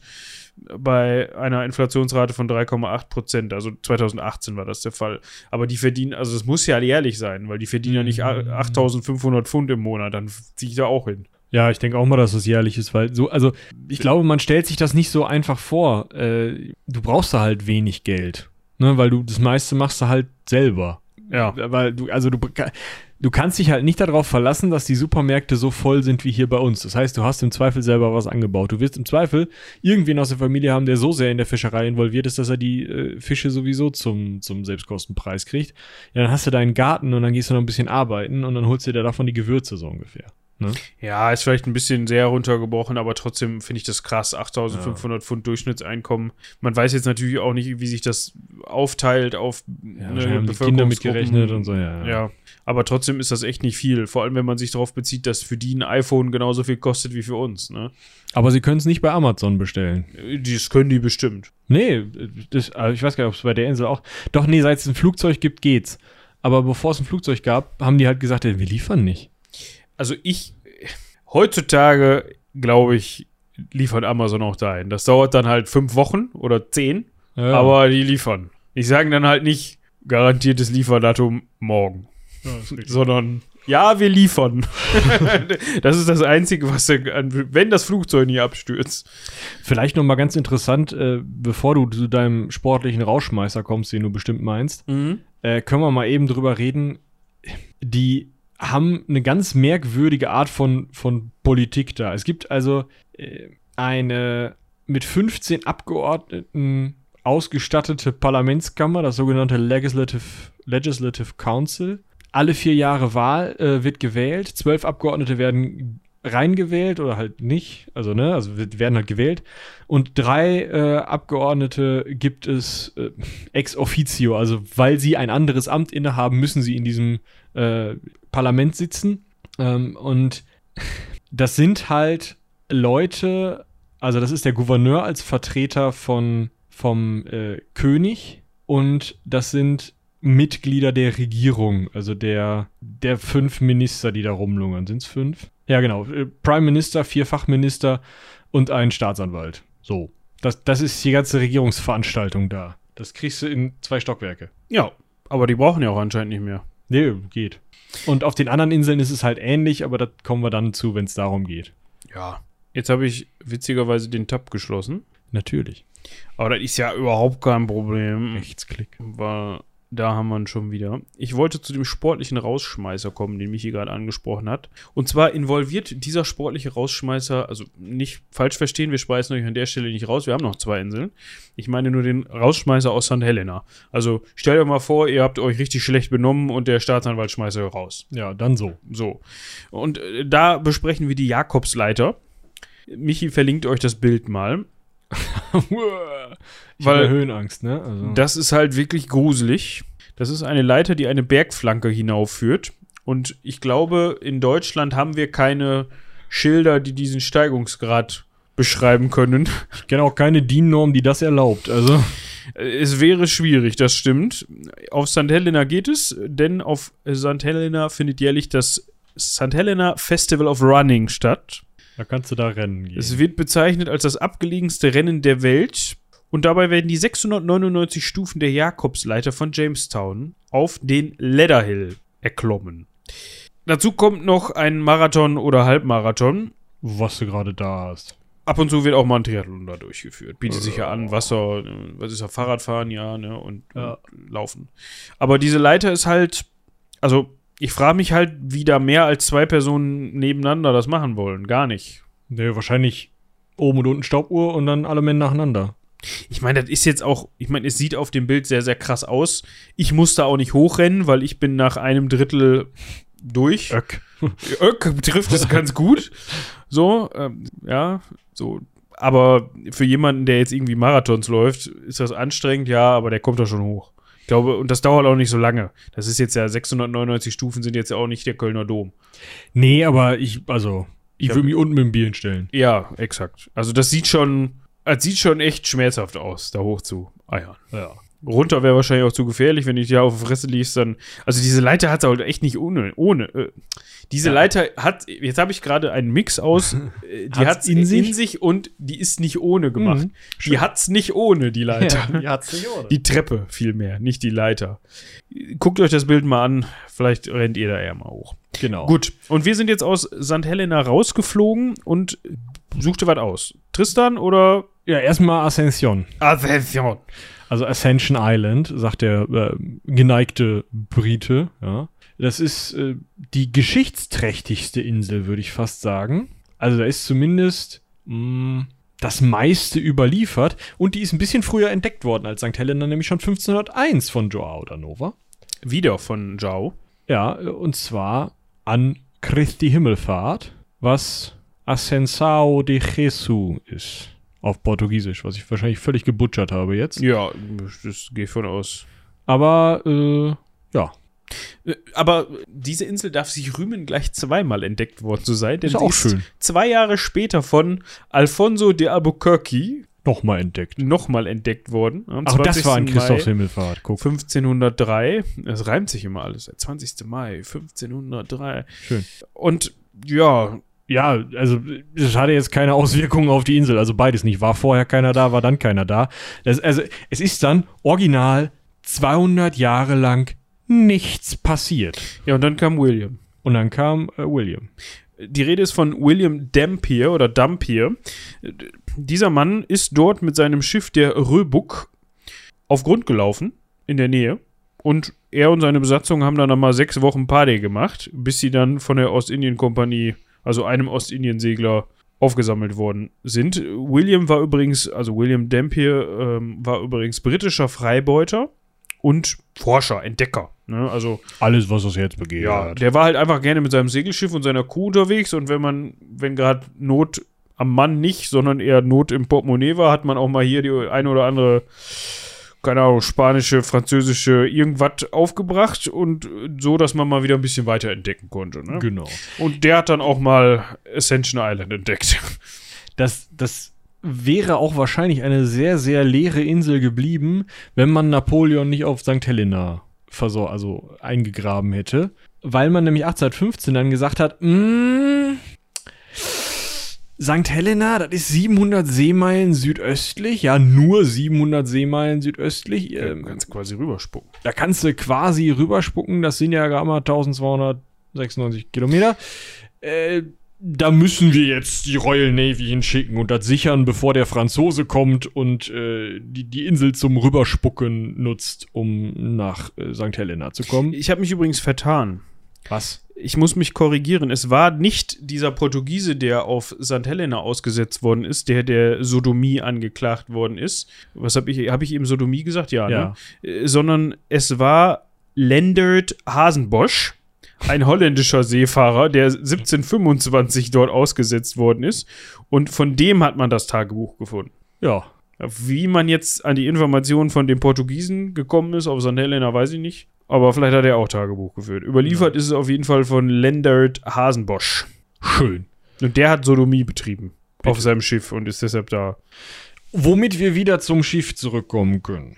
Ja, Michi hatte ja gerade schon gesagt, man hat sich dem eigentlich erst gewidmet, als dann unser lieber Napoleon auf St. Helena untergebracht war und man irgendwie nicht wollte, dass mögliche Franzosen diese 700 Seemeilen entfernte Insel als Basis für Ausbruchsversuche nutzen. Es ist, ja. Ja, man, man war sogar richtig, also man wollte nicht, man wollte, dass das eine Militärbasis ist.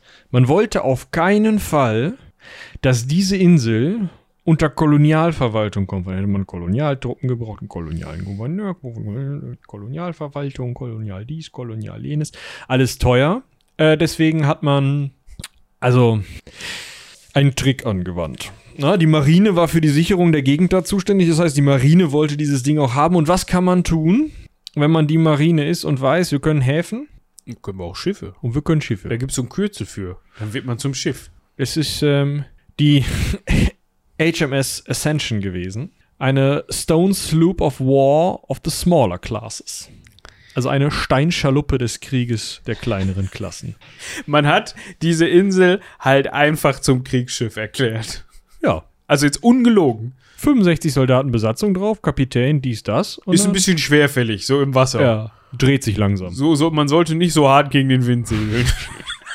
Und Wendemanöver sind auch ganz schwierig. Aber, oh Wunder, man verliert sie nicht. Ja. Die kann nicht abtreiben. Kannst auch mit Kanonen drauf schießen, die Insel bleibt da. Also äh, das Schiff, das Schiff, das Schiff, Verzeihung. HMS. Ja. Das Schiff äh, wurde dann nach Napoleons Tod als Stützpunkt genutzt, um äh, den Sklavenhandel und Piraterie in Westafrika zu bekämpfen. Und meistens war es halt eher so ein ja, Isolationskrankenhaus, ne? Eine kleine Insel, 70 Mann Besatzung drauf und ein paar bisschen Ärzte. Da kannst du halt die Leute, die krasse Seuchen aus Afrika mitgebracht haben, kannst du da erstmal quarantänisieren. Dafür haben sie die benutzt. Aber 1816 kam der Christian vorbei. Christian Ignatius Latrobe. Der war Inspekteur der Herrnhuter Brüdergemeinde. Und nein, ich habe mich gerade nicht um ein D vertan. Die heißen nicht Brüdergemeinde, sondern Brüdergemeine. Das ist, äh, also, die sind aus der böhmischen Reformation hervorgegangen und eine nominell überkonfessionelle christliche Glaubensbewegung, die vor allem von Pietismus, aber auch vom Calvinismus und stark vom lutherischen Protestantismus abstammt, beziehungsweise Einfluss hat. Äh, Ja. Das wollten wir euch nicht vorenthalten. Genau, er wollte da halt äh, eine Siedlung. Christentumsallergie. Nee, ich habe Allergie gegen Brüdergemeinde. Ach. Gemeinen. Warum macht man das D denn da nicht hin? Verdammt. Was ist denn eine Gemeine? Wir kommen in der Gemeinde zu. Ja, weißt du, wo das herkommt? Äh. Was machen die da in Böhmen? Also das Problem war jetzt, also er wollte da eigentlich eine Siedlung aufbauen, ne? wahrscheinlich so ein bisschen Amish-Style, ne? so. Ähm, Hat sich dann aber wohl davon abraten lassen, denn man habe ihm gesagt, "Mm, das ist hier mit den Nahrungsvorräten gar nicht so geil. Also, ja, was heißt gar nicht so geil? Die, die kleine Ziegenherde und die 17 Ratten, die dieses Schiff hatte. Das Schiff hatte eine Ziegenherde. Ratten stattgegeben, aber äh, Zie- äh, egal. Hatten die Scheißinsel halt leer gefressen. ja, dazu gibt's sehr viele Klippen drumherum. Das heißt, wenn man da anlanden will, muss man auch wissen, was man tut. Dazu kommt, dass die einzigen beiden Frischwasser, also Trinkwasserquellen, sehr schwer zugänglich sind. Und das hat dann den Ignatius dazu veranlasst, äh, Da nicht zu wohnen. auf diesem Schiff nicht zu wohnen. Wer da aber total begleistert von war, dass das eine leere Insel ist, war Charles Darwin. Der hat nämlich gesagt, pass mal auf, ich gucke mir das hier mal an. Hat sich das angeguckt und hat gesagt, pass mal auf. Josef, Also Joseph Dalton Hooker. sein Kumpel, Biologe und Botaniker. Wir haben da eine leere Insel, macht da mal was draus. Und dann ist Hooker da halt hingebrettert, 20 Jahre später, 1854. Und habe hab ich Minecraft gespielt. Ah, Ein Ne? bisschen, ja, genau. Und hat dann schön da so ein bisschen Eukalyptus, Pinien, Bambus, Bananen, dies, das angebaut. Und das gibt jetzt da ein Ökosystem, was der Hooker sich da ausgedacht hat. Und das hat halt überhaupt gar nichts mehr damit zu tun, was da vorher ein Ökosystem drauf war, weil der einfach neue Pflanzen gesetzt hat, die das halt besser ausgehalten haben da. Und die da halt überhaupt nicht heimisch sind. Also es ist eigentlich Terraforming. Ja. Besonders interessant, interessant wird's aber vor allem im Vergleich mit St. Helena, denn Ascension hat durchaus prominente Gäste und das zwar immer wieder. Oder hatte sie vor allem. Das Überseekabel. Zum einen das Überseekabel, ja, das hat man nämlich dort verlang verlegt, um unter anderem Sierra Leone, Kap Verde, Buenos Aires und Rio de Janeiro miteinander zu verbinden. Dazu kam aber noch, dass vor allem dann später im Zweiten Weltkrieg, also im Ersten Weltkrieg, okay, ich muss mal gerade gucken, war die Insel das, die gar nicht wussten, dass der Erste Weltkrieg Ja, war die andere. Da kommen wir gleich noch zu. Das Problem war halt, dass man vor allem aus den USA mit Treibstoff nicht bis einmal rüberkam oder nur sehr schwer. Und Äh, Im Zweiten Weltkrieg. Im ersten, also äh, im Ersten Weltkrieg hat man nur so eine Funkanlage dahingesetzt und so ein bisschen U-Boote gesucht. Im Zweiten hatte man dieses Problem nicht mit Schiffen, sondern mit Flugzeugen. Man wollte fliegen, weil schneller. Und da kannst also einfach so ein Transatlantikflug ging halt nicht. Genau, und deshalb musste man Ascension, wenn man denn, wenn das gerade passte, quasi als Zwischenstopp nutzen, um die Flieger dort aufzutanken. Und ja, das hatte auch noch so ein paar andere Gründe. Unter anderem konnte man von da Kreuzpeilungen vornehmen. Ich habe mir das mal angeguckt, was das ist. Vielleicht könnte uns, äh, obwohl Eva ist auch keine Nautikerin, aber könnte uns wahrscheinlich trotzdem besser erzählen, was eine Kreuzpeilung ist. Ähm, Eva kannst du uns dann Donnerstag mal erzählen, beziehungsweise du wirst es uns erzählt haben. Wenn wir uns, wenn wir uns das gemerkt haben, wenn nicht, denkst du dir jetzt, warum habt ihr mich nicht gefragt? Ich hatte auch keine Ahnung.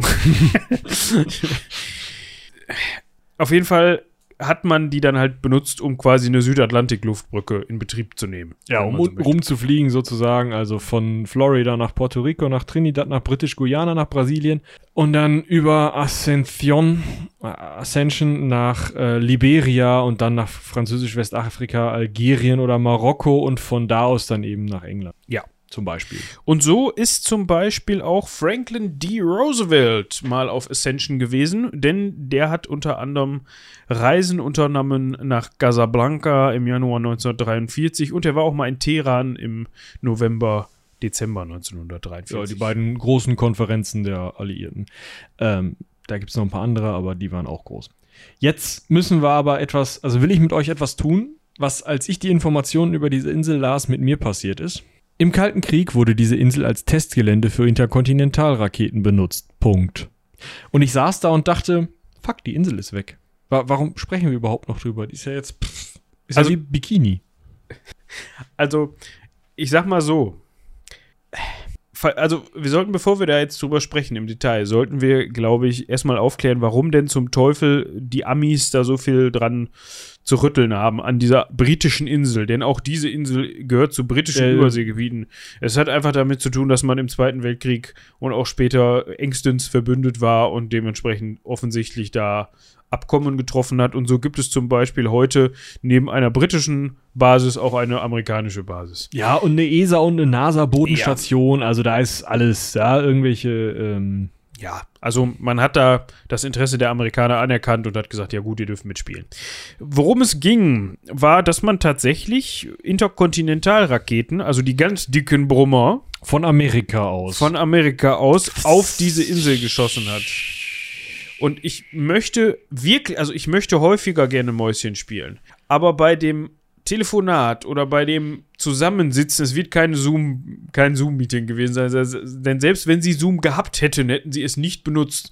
Und ich kann mir komplett vorstellen, dass der Amerikaner, der das oder die Amerikanerin, die das der Amerikaner. den hätten erklären müssen, die Kamera ausgemacht hätte. Walker, guten Tag. Ich würde gerne mit Interkontinentalraketen auf Ihre Insel schießen. Also, ich glaube, die Reaktion war so ein, erst so ein, so ein Lachen, ha, der war gut, und dann so, Hallo, ich bin immer noch am Apparat. Bekomme ich jetzt bitte eine Antwort? die nicht Nein lautet. Also, die, die, ohne Scheiß, die haben halt ihre Interkontinentalraketen auf diese Insel geschossen. Also, man muss dazu sagen, es gibt natürlich Interkontinentalraketen mit aktiven atomaren Sprengköpfen und es gibt sie ohne. Also es gibt sie auch ganz ohne Sprengkopf. Also man, also Wir gehen mal davon aus, dass sie jetzt nicht eine komplett beladene Interkontinentalrakete auf diese Insel geschossen haben. aber. Also sie haben halt schon eine Interkontinentalrakete auf diese Insel geschossen. Das muss man einfach so sagen. Also man saß dann da, Dienstag Nachmittag auf der Insel. Das machte glücklicherweise saß aber jemand in der Bodenstation. auf den man sich sehr verlassen musste, denn, denn der hat im letzten Moment dieses Ding in den Ozean geleitet. Also er hat quasi abgewartet, bis das Go kam, er hat so geguckt, ja, die würde treffen.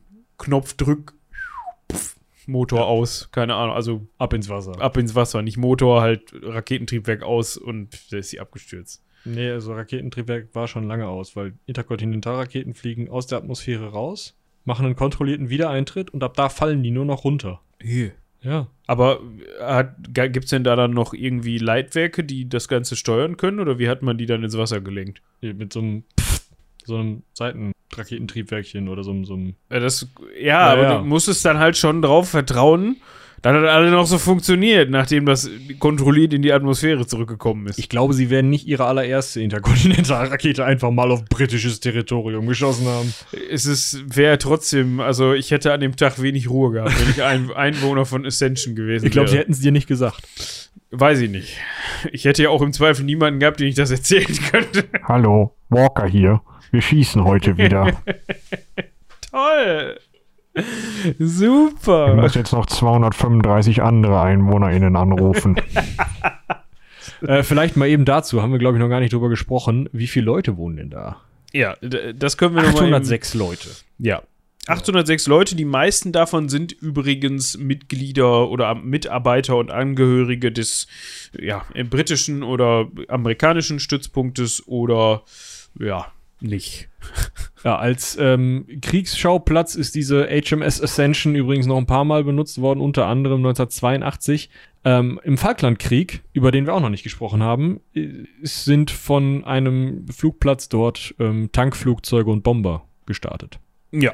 Ja, ansonsten äh, Politik ist wieder ähnlich. Ja, wir haben also einen Gouverneur und einen Inselrat, der relativ regelmäßig alle drei Jahre gewählt wird. Der umfasst sieben Mitglieder plus drei ex officio, also ähm, dem äh, Regierungschef da, dem äh, Administrator, was der, was der Mensch vom, also der Administrator ist sozusagen der Gouverneur, aber der wird vom Gouverneur eingesetzt, weil der Gouverneur auf St. Helena hat keine Lust, da auch noch Gouverneur zu sein. Dann gibt es den, den ähm, Staatsanwalt und den ähm, Director of Resources, das ist der Finanzminister so ungefähr. Äh, die drei haben kein Stimmrecht, sieben andere haben Stimmrecht. Und äh, wenn, also wenn acht Kandidaten zur äh, Wahl stehen, kann das Parlament aus sieben Personen bestehen. Wenn weniger als acht Kandidaten zur Wahl stehen, gibt es nur fünf Parlamentsmitglieder. Und wenn weniger als sechs zur Wahl stehen, dann wird das ausgesetzt und in sechs Monaten nochmal versucht mit dem Wählen. So ist, ja, genau. Also die letzten Wahlen waren September 2019. Es gibt weder Parteien noch Wahlkreise. Ja, Ja, die haben genau ein Regierungsgebäude da. genau. Oh, Und was vielleicht noch ganz interessant ist, ähm, die haben während Covid-19 ihre Insel einfach zugemacht. Ja, ich meine, wo willst du sonst sein während einer Ja. globalen Pandemie als da? Also, da brauchst du dich auch nicht impfen lassen, wenn du nicht weg willst. Ja, wobei, dann kommt ein Depp. Der kommt gibt- halt nicht. Es gibt immer einen Deppen. Ja, es ist richtig. Und der wird dann Kiel geholt bei dem Schiff. Weg von der HMS äh, Ascension hin zu den, äh, ich finde, coolsten Teil dieser Inseln. Ähm, das sind die drei Inseln, also drei größeren Inseln. Es gibt noch, ja, okay, wir, wir, alle kann ich glaube ich nicht sagen. Doch, es sind nur fünf, ne? Doch, es sind nur fünf. Sechs. Also, äh, Tristan da Cunha ist ein, eine Inselgruppe, äh, die südlichste von allen, also von diesen, dieser St. Helena Ascension und Tristan da Cunha Veranstaltung. Und äh, sie ist, also Tristan da Cunha ist die nördlichste Insel dieser südlichsten Inselgruppe. Ein Stückchen weiter südlich, äh, fast direkt kommen die kleinen Inseln Stoltenhoff Island, Middle Island und die etwas größere Nightingale Island, wo es ein paar Schuppen gibt, wo aber niemand wohnt. Dann kommt Also du meinst, also Schuppen im Sinne von Holzgebäude. ja. Keine Schuppen, die man auf dem Kopf hat oder die eine Schlange besitzt. Da war ich jetzt, ich habe irgendwie Nee, nee, gedacht, ist- Holzgebäude. Also Okay. da, da sind 1961 mal die Einwohner von Tristan da Cunha hin äh, evakuiert worden, weil gerade Vulkan war. Ah, ja. Und dafür hatten die ein paar Schuppen gebaut. Und äh, dann gibt's noch, ähm, da ist auch keiner, Inaccessible Island. Was aber nicht heißt, dass man da nicht hin kann. auch wenn die Insel so heißt. genau, also, ja, aber ich, kann- ich kann mir den Dialog halt auch hundertprozentig vorstellen. Was für eine Scheißbootsfahrt. Wo bin ich jetzt hier? Tristan da Cunha. Okay. Was, was ist das da vorne da im Nebel? Äh, Ja, das ist Nightingale Island. Okay. Und das da? Ja, weiß ich nicht. Wie, weiß ich nicht. Ja, Da war noch keiner. okay. Inaccessible Island. genau. Und dann gibt's noch Goch Island. Schreibt sich wie das klingonische Gach, nur mit OU. Äh, und das ist ähm, auch eine. Also, es, das hat eine meteorologische Station und ist ansonsten einfach nur ein Felsen. Sehr weit südlich. Ja. Wir können auf die Geschichte eingehen. Von Tristan da Cunha, also im ganzen Archipel, wobei Es geht eigentlich um die größte Insel. ja, die also anderen sind halt unbewohnt. Benamen, ja, also die bewohnte Insel Tristau. Also die ist tatsächlich von Tristau da Cunha entdeckt worden im Jahr 1506. Also so, die liegen alle recht nah beieinander, diese Entdeckungen Mhm. in dieser Inseln, obwohl die Inseln gar nicht so nah beieinander liegen. Ja, aber das waren halt die Portugiesen, die versucht haben, nach, nach Indien zu kommen. Genau. Gemacht haben, ja. Und genauso wie auf den beiden anderen Inseln ist dann erstmal sehr lange gar nichts passiert. Also im Sinne von gar nichts. Ja, man hat sie entdeckt, man hat sie auf einer Karte verzeichnet, hat sie benannt und ist wieder weggefahren. Äh, Und dann haben sich die dort ansässigen Kolonien an Seevögeln gedacht, huch, ja, gerade noch mal gut gegangen hier. Dachten schon, das wäre vorbei mit der Ruhe. Vorbei mit der Ruhe war es dann erst Mitte des 17. Jahrhunderts. Da sind dann nämlich, ja, niederländische, Ach so, ah, ja, ja. niederländische Expeditionen. Ja, aber die waren auch nur kurz da, da haben die Vögel sich gedacht, komm, passt noch. Dann wurde es erst Ende des 18. Jahrhunderts wirklich schlimm, glaube ich. Ja. Da haben sich denn nämlich US-amerikanische Walfänger dort niedergelassen. Die haben da sieben Monate lang Robben und Pinguine erbeutet, also dort und im Umkreis, und haben da eine Basis gebaut. Allerdings aus Zelten, also Camper eher, weißt du? Kennt ja, aber das schon, also Pinguine sind ja auch Vögel und die fanden es, glaube ich, scheiße. Äh, Die fanden es vor allem scheiße, wenn man ihm mit einem rostigen Haken ja, mehrmals auf den Kopf gehauen hat. genau. Und dann an dem rostigen Haken zum Zeltlager geschliffen hat, geschleift. Ja. Ist, wie auch immer, ist- müssen wir nicht drüber sprechen. So, und dann kam der erste, der erste richtige Siedler, ja. Äh, der stammte aus einem Ort, dessen Namen ich noch sage, dessen ähm, Bundesstaat aber nicht mehr. Jetzt wisst ihr auch, welcher es ist. Und äh, das war John Lambert. John Lambert war äh, jemand, der sich äh, Nein. Der ist da mit M und Massachusetts am Ende. Massachusetts am Ende. So, den, also der John, der hatte sich gedacht, Jungs, hatte zwei Kumpels, wir machen einen wichtigen Handelsposten für Walfänger im Südatlantik auf. Und zwar auf dieser einen Insel im Südatlantik, die man nicht findet. Da ist er 1810 auf die Insel gekommen und hat sich erstmal zum King of Tristan da Cunha erklärt. Und eine Tageszeitung rausgegeben. Ich wollte gerade darauf hinaus, dass dieser Mann aus Salem kommt. Das ist diese Hexen. Das ist, glaube ich, nicht der Hex, das Salem. Ich glaube, Ach so. der, das Salem, was mit den Hexen, also der sieht so aus, weil Michi verlinkt euch das Foto mal, ne? Von dem Jonathan Lambert. Da ist was falsch, oder nicht?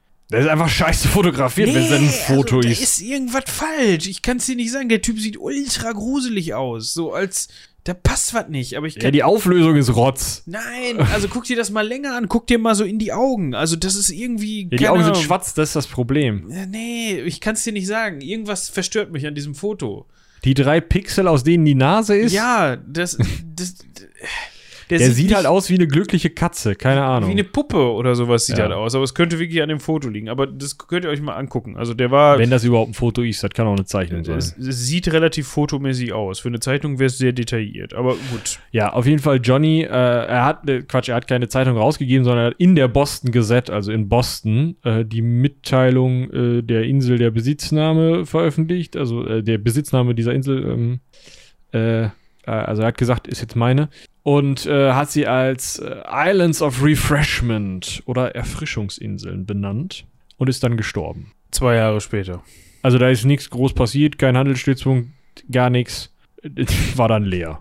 Bis 1816. Es gab einen Überlebenden, nämlich Tommaso Curi. Der hat aber jetzt nicht so Lust gehabt oder konnte vielleicht auch nicht mehr erzählen, was da passiert ist. Und deshalb, deswegen weiß man auch nicht so richtig, wie der gute Johnny zu Tode gekommen ist. Ja. Was jetzt passiert ist, ähm, war, also äh, zieht sich eigentlich durch, ja. Napoleon ist auf St. Helena untergebracht worden. Und dann ist man hingegangen und gesagt, so, alle Inseln in der Nähe müssen jetzt zu ähm, britischem Kolonialbesitz werden. Und das hat man auch gemacht. In, in, in der Nähe. In der Nähe. 3000 Seemeilen oder Kilometer Luftlinie in der Nähe. Aber gut, das ist alles immer relativ. Und so hat man auch dort eine militärische Basis, nämlich das Fort Malcolm, eröffnet. Aus Stein. aus Stein. Und auch da wollte man, wie Michi gerade schon sagte, verhindern, dass die Franzosen von da aus mal nachts rüberfahren und Napoleon klauen. Genau. Ja, äh, also im selben Jahr, also äh, 1817, nee Quatsch, 1816 haben sie damit angefangen und ähm, 1817 sind sie wieder abgezogen, weil sie gemerkt haben, äh, Äh, das ist Quatsch. Qua- Wer aber da geblieben ist, ja, waren äh, Corporal William Glass aus Scotland und zwei Südafrikaner, die nicht näher benannt werden, die als Steinmetze die, die Gegend da umgebaut hatten. Und die haben gesagt, ja, schön hier. Wir unterzeichnen zu dritt mal ein Abkommen, wo jetzt alle Einwohner hier die gleichen Rechte haben. Das war damals noch selten. Und alle Einnahmen und Ausgaben werden zu gleichen Teilen aufgeteilt und es herrscht komplette Gleichberechtigung. Muss eigentlich geil gewesen sein. Nicht also klar, du musstest wahrscheinlich arbeiten, weil sonst wärst du halt da tot gestorben, weil du nichts zu essen bekommen hättest. Aber eigentlich. Ja, ein bisschen später, am 22. Juli 1821, ist dann das Schiff Blendenhall vor Inaccessible Island auf Grund gelaufen. Und dann war das Island leider inaccessible. Da war Island Inaccessible und die haben sich dann tatsächlich auf, also sie haben es auf die Inaccessible Island geschafft. Zu dem Zeitpunkt sollte eigentlich diese Insel ihren Namen verlieren und einen neuen bekommen, hat sie nicht. Schade. Sondern man hat es dann etwas später geschafft. Also man hat es häufiger versucht, ist dann aber irgendwann mit einem Segelboot tatsächlich übergesetzt auf Tristan da Cunha. Also das geht, das ist nicht so weit, aber es ist schon weit. Ne? Ja, du- also man kann also- es nicht schwimmen. also ihr dürft jetzt halt auch nicht, also man kann das sehen, so weit, also es ist in Sichtlinie, so. Das Problem ist halt, wir befinden uns mittendrin im fucking Sü- Süden des Atlantischen Ozeans und die Temperaturen sind entsprechend und ich könnte mir vorstellen, das ist jetzt nicht ganz so wie eine Ostseebahn, ne? Sondern da kann es auch schon mal losgehen und wenn du dann da halt kenterst, dann bist du im Arsch. Ja. So, und darum geht's und deswegen hat man das mehrfach versucht und hat es dann irgendwann hingekriegt. Und aus dieser Crew, das waren 84 Passagiere, hat sich dann, das war die erste Ansiedlung quasi, ne? Das war der Grundstein der Besiedlung dieser Insel. wenn man so möchte.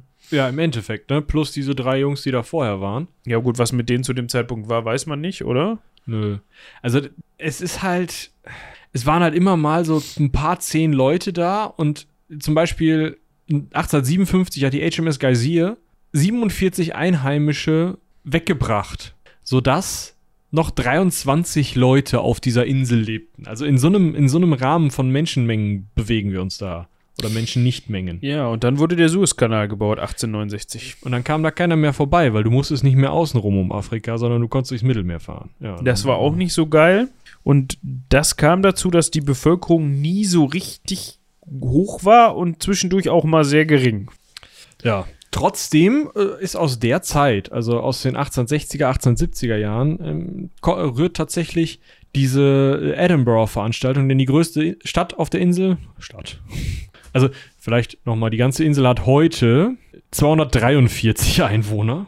Also dagegen ist St. Helena wirklich richtig krass besiedelt. Ne? Äh, also die, die, die größte Stadt auf dieser Insel, also der größte, also da, wo die 243 Leute halt sind, heißt ja Edinburgh. Edinburgh of the Seven Seas ist eigentlich ein schöner Name, finde Das ich. ist cool. Ja.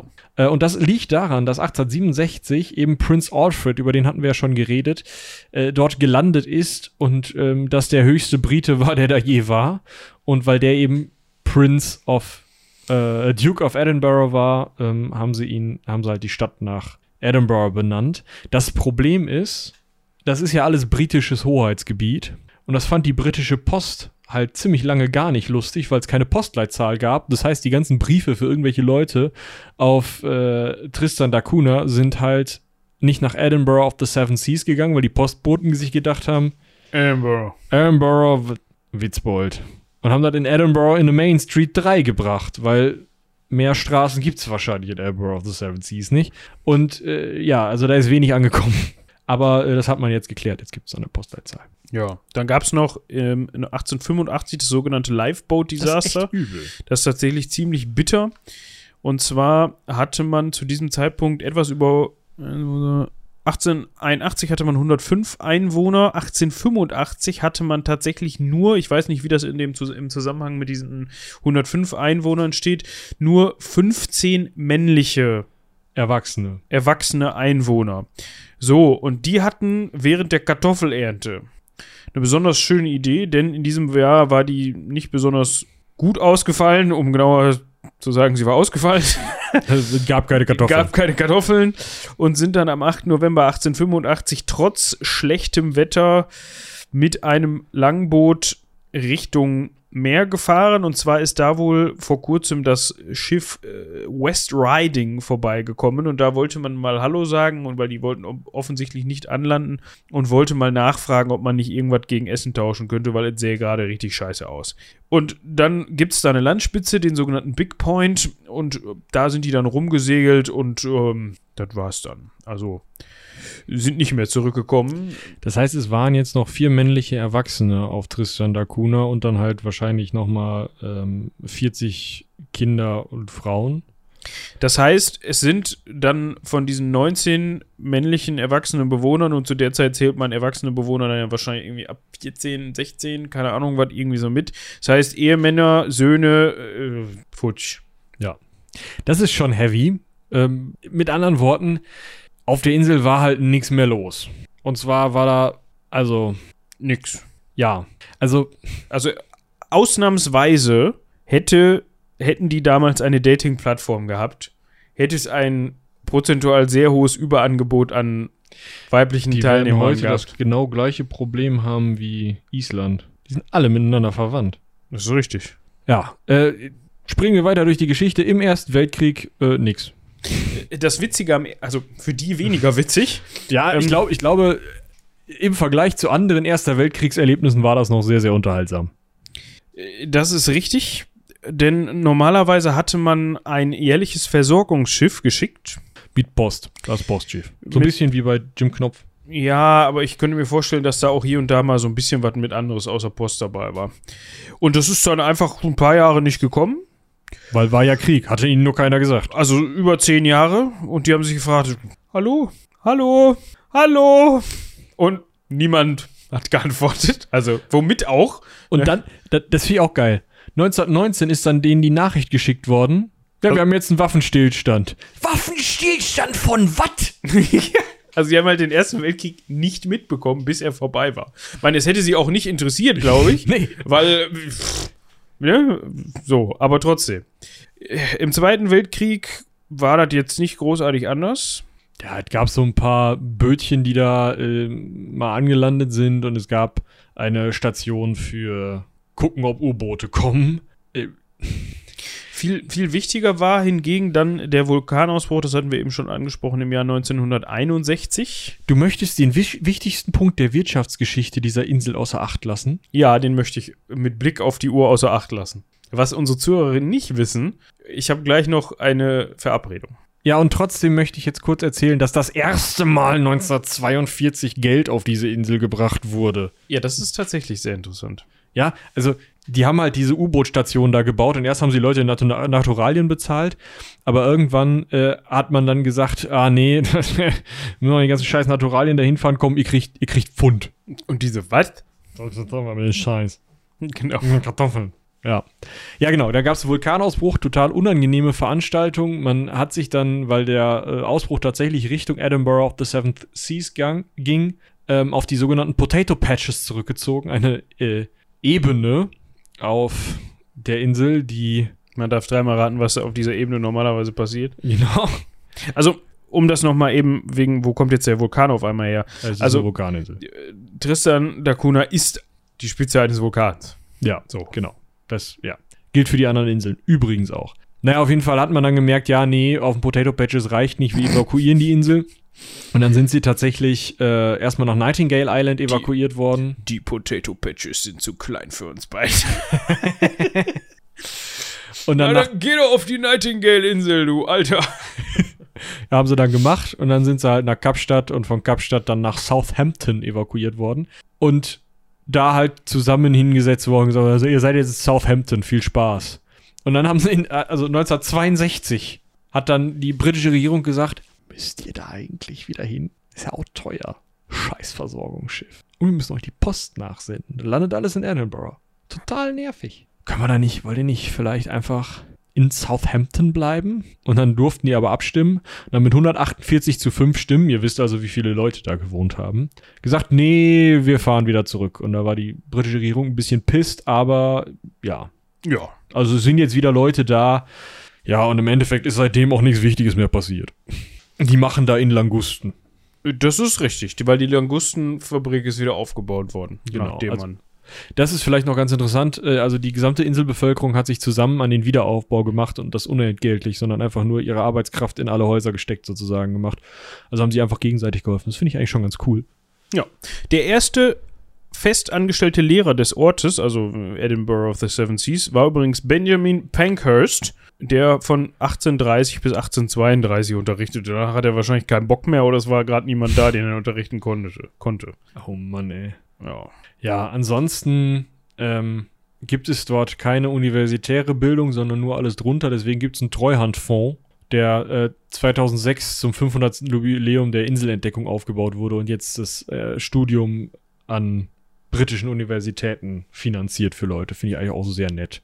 Ja, das ist nett. Könnte auch die britische Regierung mal auf die Idee kommen und sagen, komm, wisst ihr was, äh, Willen, Willen, also St- Studierende von dieser Insel studieren für lau oder was weiß ich. Ja.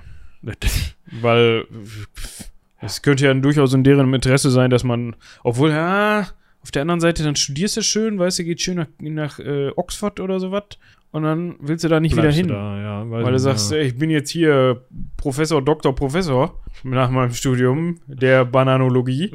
Und dann kann ich da nicht wieder. Ja. Was soll ich da? Vielleicht, wenn ich alt bin. Ja. Aber dann brauche ich medizinische Versorgung. Da gibt es kein Altenheim. Trotzdem ist die äh, auch trotz dieser wenigen medizinischen Versorgung und ähm, des großen Alkoholkonsums ist tatsächlich die Lebenserwartung auf der Insel ähnlich wie in ganz Britannien. Das könnte an den im restlich Britannien vertretenen medizinischen Einrichtungen liegen. halt einfach genauso viel wie die Leute auf die, Du! Großbritannien, also England ist auch eine Insel, ne? Ja, Da das wird halt auch ja, gesoffen. natürlich. Kommt nicht auf die Größe der Insel an. Ja. Was wir vielleicht noch zusammenfassen können, ist da auch die Politik. Es gibt wieder einen Administrator, der vom Gouverneur da eingesetzt wird. der ist kein Inselbewohner, sondern nur für die Dauer auf seiner, der, seiner Amtszeit da. Und äh, alle drei Jahre wird dann so ein, ja, so ein Inselrat gewählt, acht Kandidaten, ne? Also ähnlich wie auf, auf äh, der HMS Ascension. Also die ist heute keine HMS mehr, keine Angst. Und dann gibt es halt eben noch drei Mitglieder, die der Administrator er- ernennt. Und ja, e- eins von diesen elf Mitgliedern wird dann von den Inselbewohnern noch zum Chief Islander, also demjenigen, der die, die Insel nach außen vertritt, gewählt. Und der ist halt Stellvertreter des Administrators, kommt aber von der Insel normalerweise. Und äh, wenn der halt im Ausland irgendwo mal jemanden braucht, der die Insel vertritt, dann fährt er dahin. Das ist im Moment James Glass. Und das ist einer von äh, aus den traditionell, jetzt muss ich gerade die Zahl suchen, neun Familiennamen. Also der kommt aus der Familie Glass. Es gibt neun Familien und ähm, ja, er kommt aus der Familie Glass. Es gibt sonst noch die Familien Collins, Green, Hagen, Lavarello, Repetto, Rogers, Squibb und Swain. Das heißt, das heißt, wenn man da nicht zu diesen Familien gehört, dann ist man eigentlich schon Mm. durch. Kannst du direkt einheiraten Namen wechseln. Ja. Wen würdest du, ne- welchen Namen würdest du nehmen? Squibb. Squib. obwohl Swain, oh, oh, obwohl vom Klang her Repetto, das finde ich eigentlich schon sehr Ja, cool. aber Squibb. Wie ist der Name? Squib. Und wer heißt mit Vornamen? Squibb. Squib, Squib. Finde ich gut. Ja, finde ich auch super. So kannst du die Folge nennen. Squib, Squib. Ja, da klickt halt niemand drauf. Ne? also es, es steht auch nur im Beschreibungstext. Squib, Squib. Vielleicht nochmal so ein Squib. Squibbity Squib, Squib. Äh, Ja. Wenn die das jetzt hören, die werden gleich, ja. Wurscht. Auf jeden Fall, ähm, ja, falls ihr mal Lust habt, könnt ihr da mal hinfahren. Schickt uns ein Foto. Schickt uns ein Foto. Vielleicht gibt es ja in Zukunft mal eine Ecke Hansaring aus Tristan da Cunha. Oder von St. Helena, das ist ein bisschen wahrscheinlicher, aber auch sehr, sehr unwahrscheinlich. Ich muss ja sagen, ich finde Tristan da Cunha noch am spannendsten. ja? Ich würde denen zeigen, was ein Schützenfest ist, da wäre ich da King. Die Schützenfestfolge rückt wirklich näher, glaube ich. äh, wo sind wir gelandet? Nicht auf Tristan da Cunha. Noch nicht. Nee. Oh boy, das wäre ein Schützenfest. Muss ja eigentlich nochmal dein Heimatdorf so, so zehn Leute mitnehmen als Organisatoren. In weiß und grün. Und dann steigst du da aus dem, steigst du da aus dem Schlauchboot aus. Und die, die bewerfen dich dann da mit Steinen. Ja. Wer ist der Kaspar? Zu Recht. Ja, zu, zu Recht, definitiv. Ich, also, ist, ihr sollt jetzt nicht irgendwelche vorbeilaufenden Schützenvereine mit Steinen bewerfen. Also, wenn ihr das tut, habt ihr das nicht von mir, okay? Oder von uns. Schwierig. Ja. Okay. Ich glaube, bevor wir noch mehr Aufrufe Scheiße zu erzählen. Radikalisierung tätigen, tu das nicht. Also aufrufen als auch radikalisieren. Euch würde ich sagen, wir beenden diese Folge an dieser Stelle. Hört auch bei Charlotte in den Podcast rein. Hört die neue Meerjungfrauen-Folge. Aber sofort, im Aber Anschluss. sofort, die ist frisch. Kannst du gleich verlinken hier. Ja, mache ich. Gut, während Michi verlinkt, würde ich sagen, ich bedanke mich bei euch allen. Achso, ich darf das viel, nicht sagen. Viel, ne? viel, viele Male fürs Zuhören. Feedbackt uns gerne, wie ihr diese Inselfolgen findet. Fandet. Ja, nee, das ist äh, Jedes Mal, wenn man die drei Meerjungfrauen googelt, landet man bei H2O. äh, H2O Special. Plötzlich Meerjungfrauen. Das hat nichts mit unseren Meerjungfrauen zu tun. Gut, äh, in diesem Sinne würde ich einfach sagen, haut rein. Bis zum nächsten Mal. Bis dahin. Tschüss.